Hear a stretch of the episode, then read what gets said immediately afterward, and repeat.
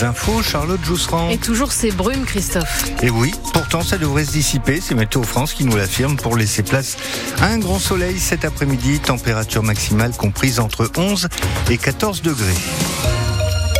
Le convoi des agriculteurs est de retour en Dordogne dans le brouillard. Les 200 tracteurs sont sur la RN 21 pour rentrer dans leurs exploitations après leur périple jusqu'en région parisienne pour faire entendre leur colère. Bonjour Lisa Guinic.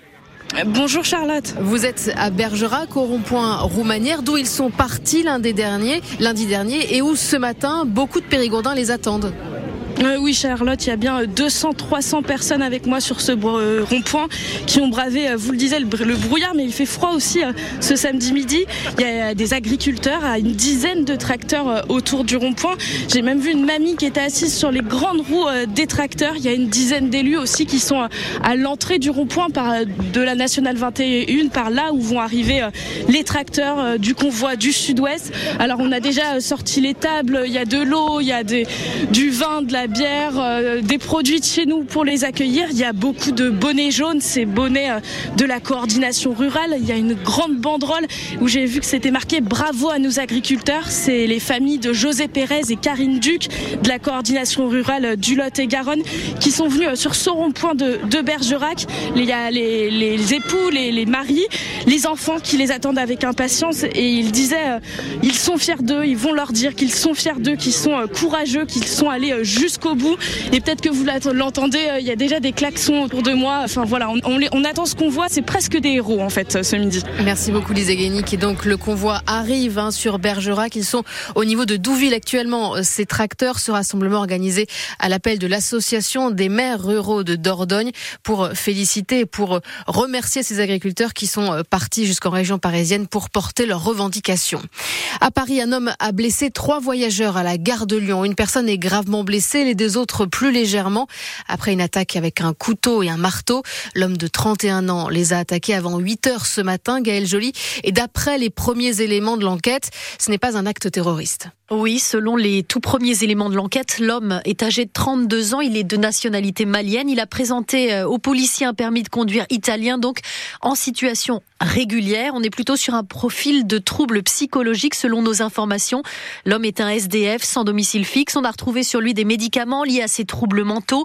Aucun signe religieux sur lui, pas de caractère terroriste démontré à ce stade. Le suspect n'a pas crié pendant son action. Les motivations sont encore floues et selon le parquet de Paris, les éléments de personnalité, les circonstances et motivations de l'acte euh, doivent être encore euh, confirmés. Et on revient sur cette attaque euh, sur le site francebleu.fr. La route est coupée. Pardon, la route est coupée en deux à Exideuil après la chute d'énormes rochers. Des morceaux de falaise qui se sont décrochés hier soir sur l'avenue du docteur Jean Rabot, la route départementale 76 pour aller à Tivier.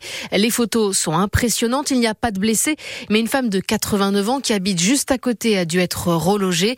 Et la maire d'Exideuil, Marie-Laure Lacoste, est en train d'évaluer les dégâts. Vu la masse de rochers qui est tombée, euh, on ne peut pas évaluer ce qui a été impacté en, sous-sol, on va dire. Euh, nous pensons que la canalisation d'eau potable, bien sûr, a été impactée euh, suite à cette chute de cette énorme masse qui a provoqué effectivement la coupure d'eau pour pour les habitants. Il y a une dizaine de une dizaine de maisons. Dès hier soir, euh, la Sogedo euh, a distribué un pack euh, à chaque à chaque maison qui était où il y avait encore des habitants.